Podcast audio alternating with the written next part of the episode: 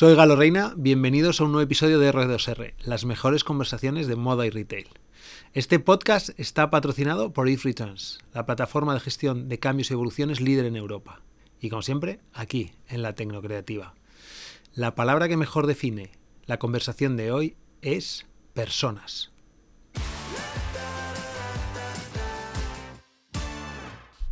Hoy tenemos con nosotros a José María Ruiz, eh, director general de GOCO. Bienvenido. Gracias. Te voy a llamar Chema a partir de ahora para las preguntas, con lo cual, bueno.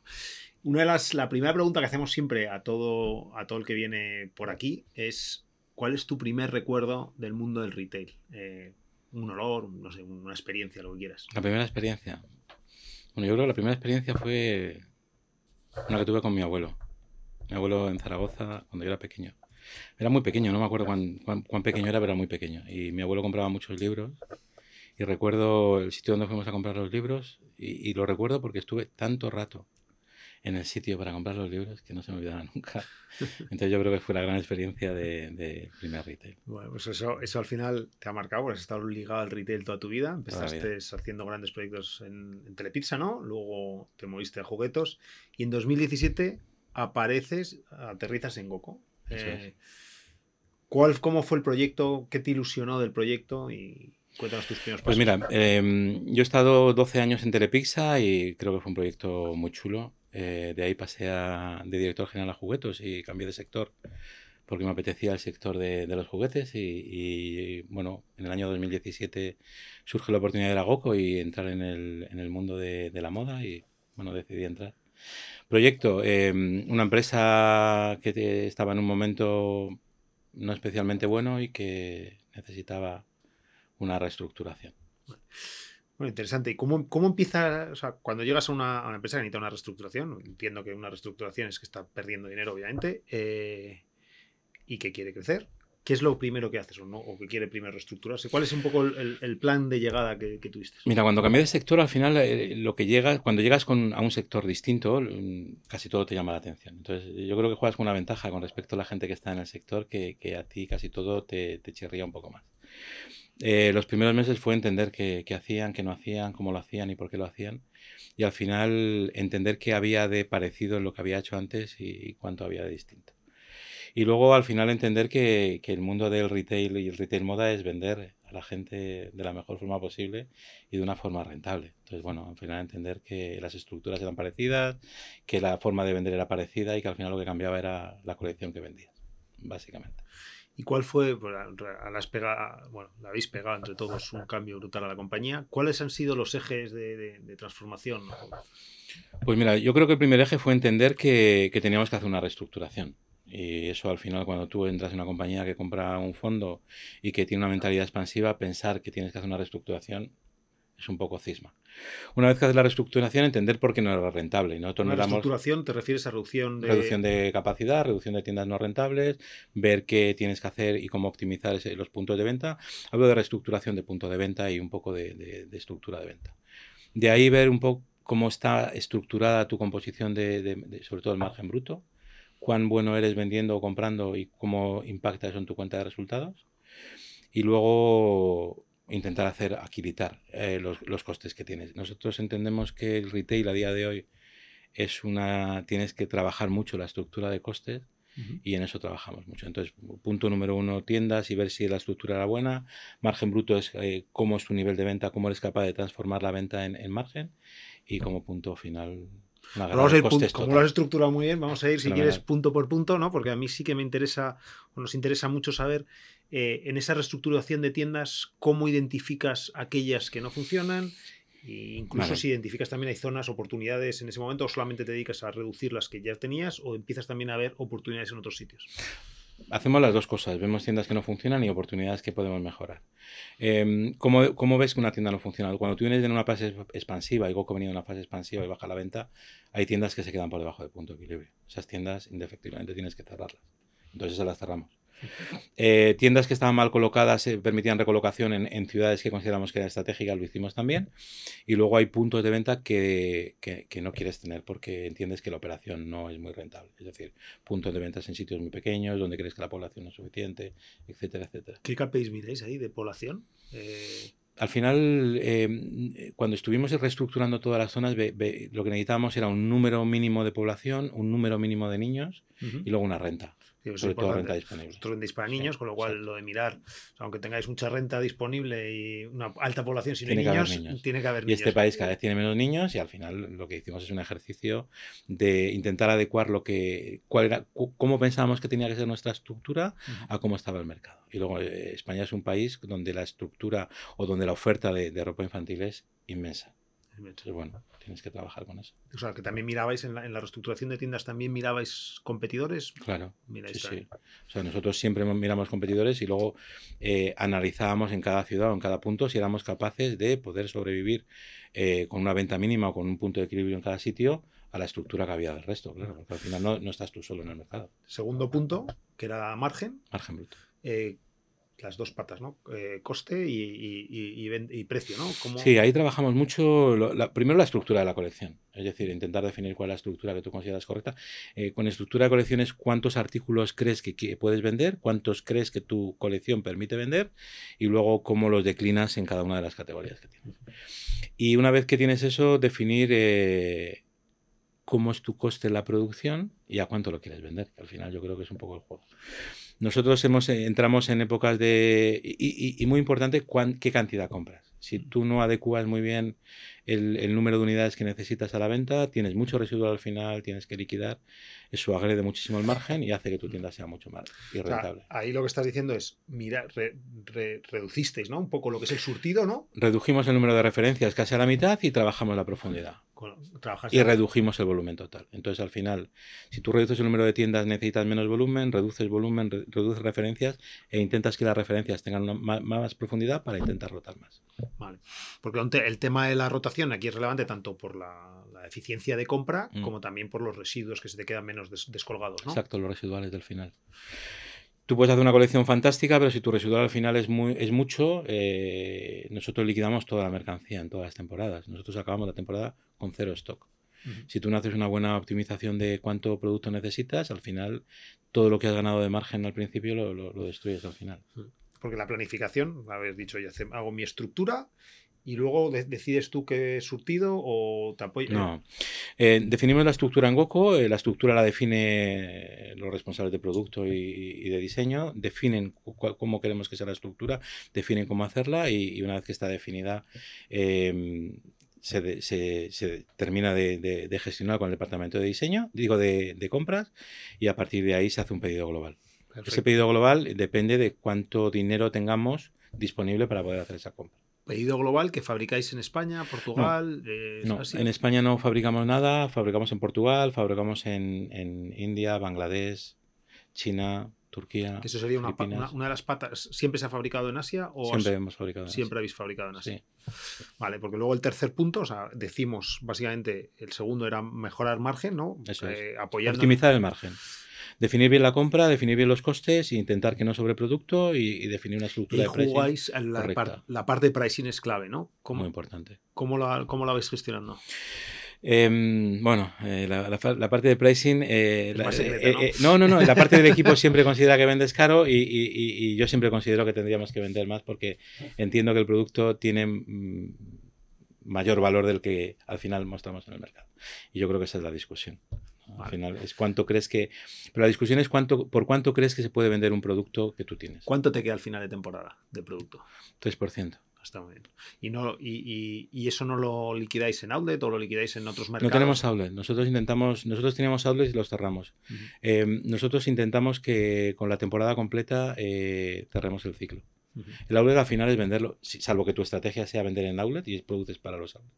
Si tu outlet es como la forma que tú tienes para vender lo que sobra, eh, si eres capaz de ajustar, de ajustar la compra, no necesitas el outlet. ¿Marketplace? ¿Usáis Marketplace para ese tipo de cosas? Sí, tenemos, utilizamos un par de Marketplace en España y alguno fuera, sí, pero vendemos muy poquito, al final el residual es muy pequeño. Vale, ese tercer punto que hablábamos era eh, reducción de coste. Y ahí entramos en una fase desapasionada de reducir coste.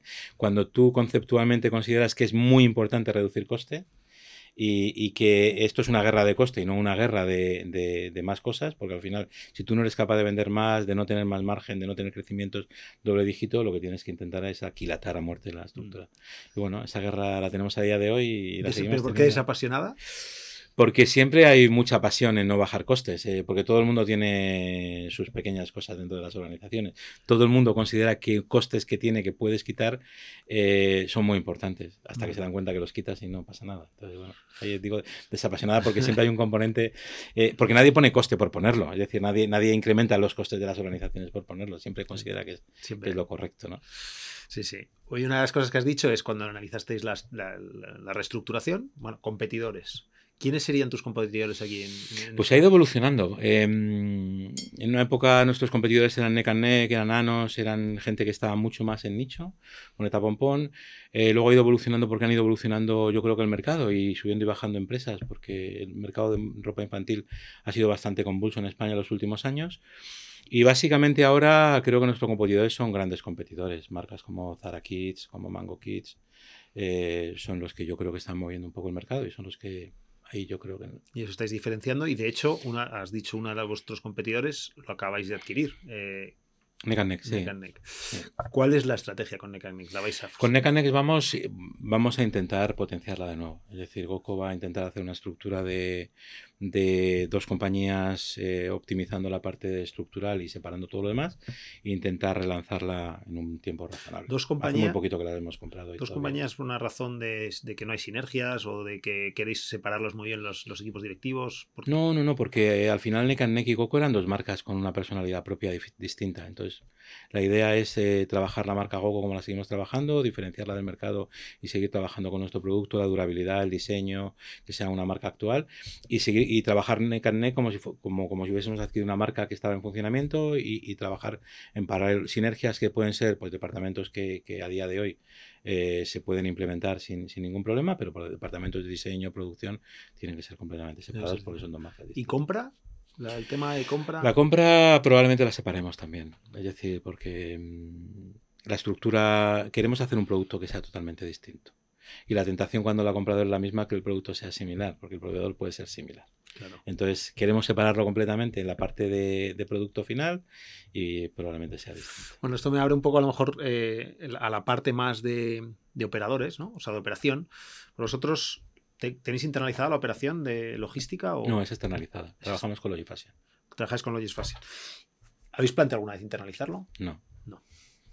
A día de hoy tenemos una operación que es correcta, que tiene, está bastante bien eficientada, el operador funciona bien. Es una pregunta que siempre hago, es eh, Y no la recomendaría nunca. Nunca. Nunca. El momento que tienes un almacén con una persona, directamente estandarizaría. Es decir, tu volumen es muy pequeño, no. Si lo puedes gestionar tú, no, porque al final eh, no tiene mucho sentido el trabajo que te da externalizarlo, pero en cuanto tengas un poco de volumen, directamente está. Nosotros hemos externalizado todo. Las empresas pequeñas, la fortaleza es externalizarlo porque te juntas con gente que es muy potente en lo que hace. Entonces al final coge la, la potencia que tiene una empresa como Logifashion, que, que tiene un montón de, almacenes y una potencia de, y un know-how adquirido, y si eres capaz de externalizar las cosas críticas de tu negocio, al final mejora mucho tu operación. La parte de, o sea, hemos hablado de, oye, producimos, no, no vamos reduciendo el, el producto, ¿tenéis mucho de evolución? que la parte de evolución es... No tenemos, eh, yo personalmente creo que no, y no en, en, relación a cómo está el mercado. Es decir, en el mundo físico no tenemos grandes devoluciones y en el mundo online estamos en un, por debajo, un porcentaje por debajo del 20. No, estamos en un ritmo razonable de devolución y no. ¿Y trabajamos? Fraude? tampoco. No. No. no. ¿Qué habéis hecho? Ibas a decir que habéis, que habéis trabajado algo para reducir. Trabajamos mucho el tema de las devoluciones, el tema de las tallas. Creo que no hay unificación en el tema de las tallas y nosotros hemos hecho nuestro, nuestro tallaje y creo que eso despista mucho al consumidor. Entonces nosotros sí trabajamos mucho el tema de las tallas en, nuestro producto, unificamos todo el tema de, tallas en el producto y creo que eso nos ha ayudado a bajar el, número de devoluciones. Porque al final hay gente que, te pedía tres y cuatro pantalones para ver cuál le quedaba bien. Ah, ¿Y, alguna, algo de fraude habéis detectado en algún momento o nada? Nunca. No, no somos una empresa que tenga un exceso de... No. Vale, llegas en 2017, eh, una, un, retail tradicional, pero en 2020 empieza el, el COVID. El COVID ¿no? ¿Cómo lo gestionáis? el COVID estaba en México. Cuando, cuando cierran este país, yo entro en un avión el día antes de un vuelo de México. ¿Cómo lo gestionamos? Pues con un lío gigante. Pues de repente descubres que tienes todas las tiendas cerradas, que tienes un montón de gente, que tienes un montón de producto y que, y que de repente dejas de tener ningún, bueno, tienes ninguna entrada de caja. ¿Ya tenéis e-commerce preparado ahí o no? Sí, sí, pero bueno, no, no lo teníamos suficientemente optimizado. Eh, ahí nuestro e-commerce tenía una, una, debilidad y era no teníamos unificado todos los almacenes, que eso lo aprendimos con el, con el COVID y lo unificamos. Nosotros ahora tenemos un almacén virtual real en tiempo real de todas las tiendas a la vez si no tuviésemos la omnicanalidad total en todas las tiendas. Entonces lo que lo que nosotros ahora podemos gestionar es desde qué tiendas servimos y en función de lo que queremos. ¿Tenéis RFID en las tiendas o, es por descuentos el, el stock, stock, real? Automáticamente, no, lo tenemos eh, tenemos SAP y lo que hacemos es integrarlo directamente en la salida. Vale, o sea, por descuento básicamente, no, no, no, ¿hacéis conteos en tienda de, stock? Sí, sí, aleatorio, no tenemos mucha pérdida desconocida, no tenemos mucho robo, no, eso lo tenemos Vale, entonces, lo tenemos bien. Entonces tenéis la, la, la parte unicanal de, que salva un poco. La en el COVID no lo teníamos. ¿eh? en el COVID no lo teníamos y teníamos un problemón. Tuvimos que mandar gente a tiendas para sacar producto para mandar al almacén. O sea, lo teníamos separado. Eso pasó mucho, ¿no? Que de repente empezas, todos los que estabais en retail en aquel tiempo, yo estaba de asesor y me fui también a, a tiendas a sacar producto. Al final, el producto del almacén se acaba. también fuiste claro, claro, claro, ahí estaba todo el mundo. Entonces todo el mundo sacando producto. Claro, eso, es algo, eso es algo. Y de entonces, desde ahí, eh, la parte digital. La, la parte digital empezamos a vender muy bien. estabais, con Salesforce, No, ahí no estábamos con Salesforce. Empezamos a vender bien en, en, en, la parte de. Mm, un poquito antes de la pandemia. Con la pandemia vendimos francamente bien. Obviamente, era la única parte que teníamos para vender. Y, y ahí hicimos un cambio de, de plataforma y fuimos a Salesforce. La verdad es que porque la plataforma que teníamos era vieja, porque no era capaz de asumir toda la facturación que estábamos teniendo o no era capaz de sacar el rendimiento y porque hicimos un, estudio de todas las plataformas y consideramos que Salesforce era la mejor y la verdad es que estamos encantados. ¿Cuál era el, eje que por la que considerasteis que era la mejor? Pues porque mm, buscábamos que fuese eh, estándar, buscábamos que enlazase perfectamente con nuestros sistemas, con nuestros RPs y, y, porque queríamos que nos ayudase a poder absorber mucha facturación de golpe. o sea, que ahora, es, relevante la parte digital. Muy relevante. Muy relevante, ¿no? Y, para que sea relevante, una cosa es la tener la plataforma a vender, pero hay que aparecer en, pues, en, las plataformas de redes sociales, etcétera. ¿Estáis muy metidos en, inversión? En... inversión no. Estamos en todas las plataformas y invertimos poco o muy poco. Es decir, ha habido años que hemos invertido cero y cero es cero y ahora invertimos muy poco. No, invertimos poco en redes sociales y vendemos mucho. ¿Y hacéis contenido en redes sociales? Hacemos contenido, tenemos Instagram, hacemos contenido. Sí. ¿TikTok? TikTok también. ¿Ha salido o ha salido o no? no, ya no. bueno, pero a mí me repila el TikTok.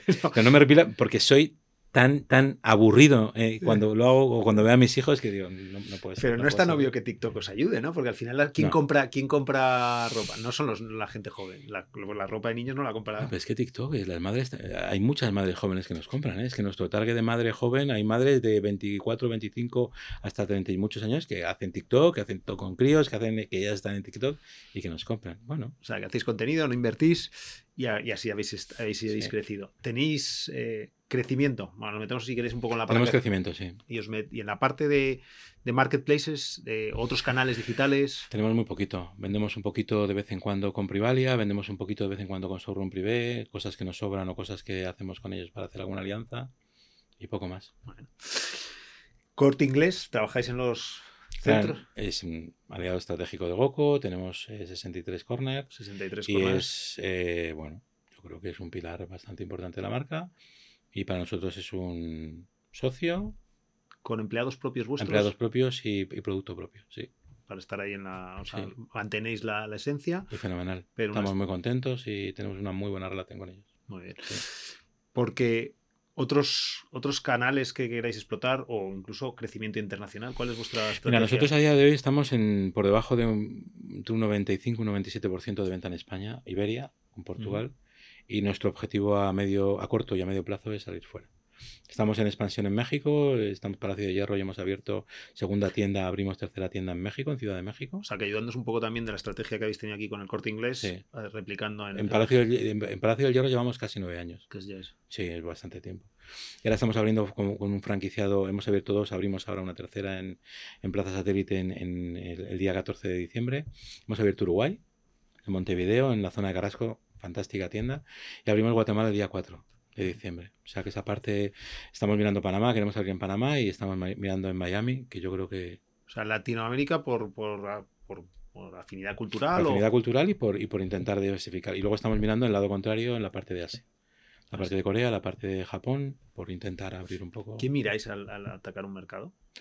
Pues mira, lo, primero que miramos es eh, si, si, en ese mercado tiene cabida nuestro producto. Es decir, si, si nosotros fuésemos a vender nuestro producto a Kenia, tendríamos claro que tendría poca cabida por, porque el perfil de la gente que compra en Kenia es poco probable.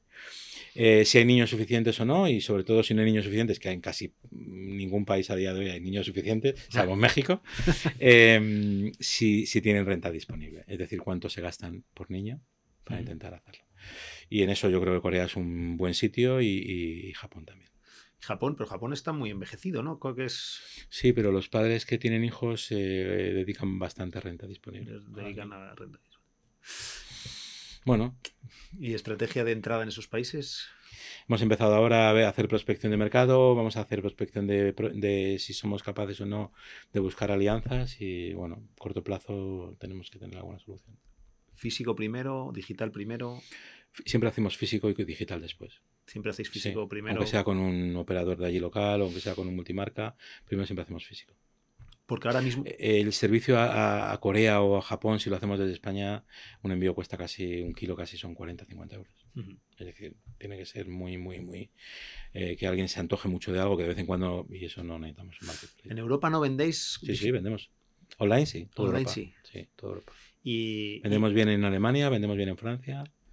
Y bueno, en Portugal lo tenemos separado, vendemos muy bien.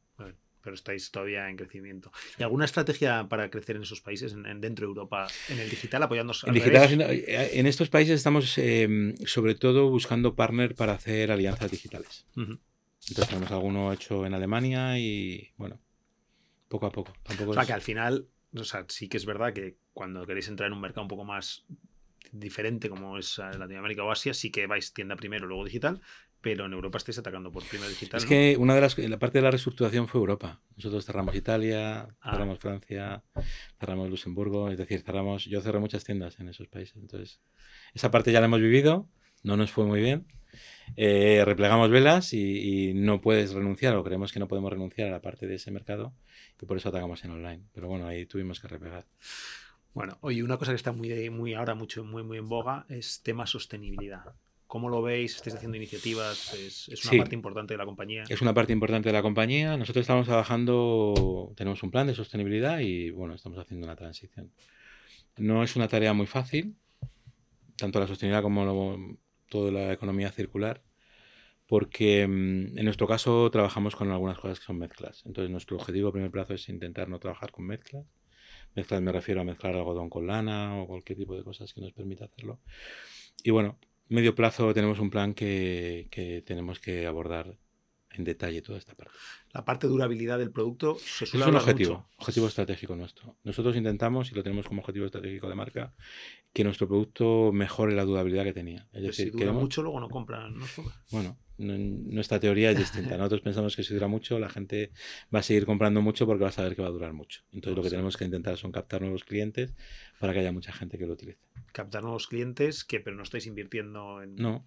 Pues sea por el boca a boca. Boca a boca, producto, diseño. Mm, nosotros consideramos que el diseño es una parte muy importante en eso. Mm. Eh, cuando alguien va a una tienda y le gusta mucho el, producto, directamente lo compra, no espera rebajas. Entonces, intentar conseguir esa parte es, uno de los hándicaps que yo creo que tienen todas las empresas de moda. Que la gente se enamore de lo que ve. Ahí está la dificultad. Sí.